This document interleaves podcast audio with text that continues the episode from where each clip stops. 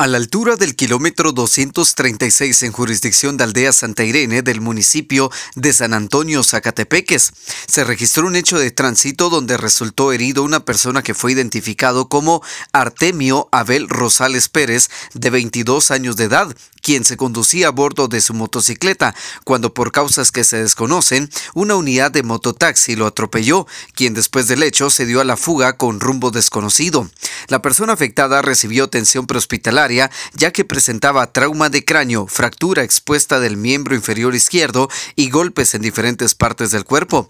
Posteriormente fue trasladado en estado delicado a la emergencia del Hospital Nacional de esta cabecera departamental. Desde Emisoras Unidas San Marcos, David Godínez, primera en noticias, primera en deportes.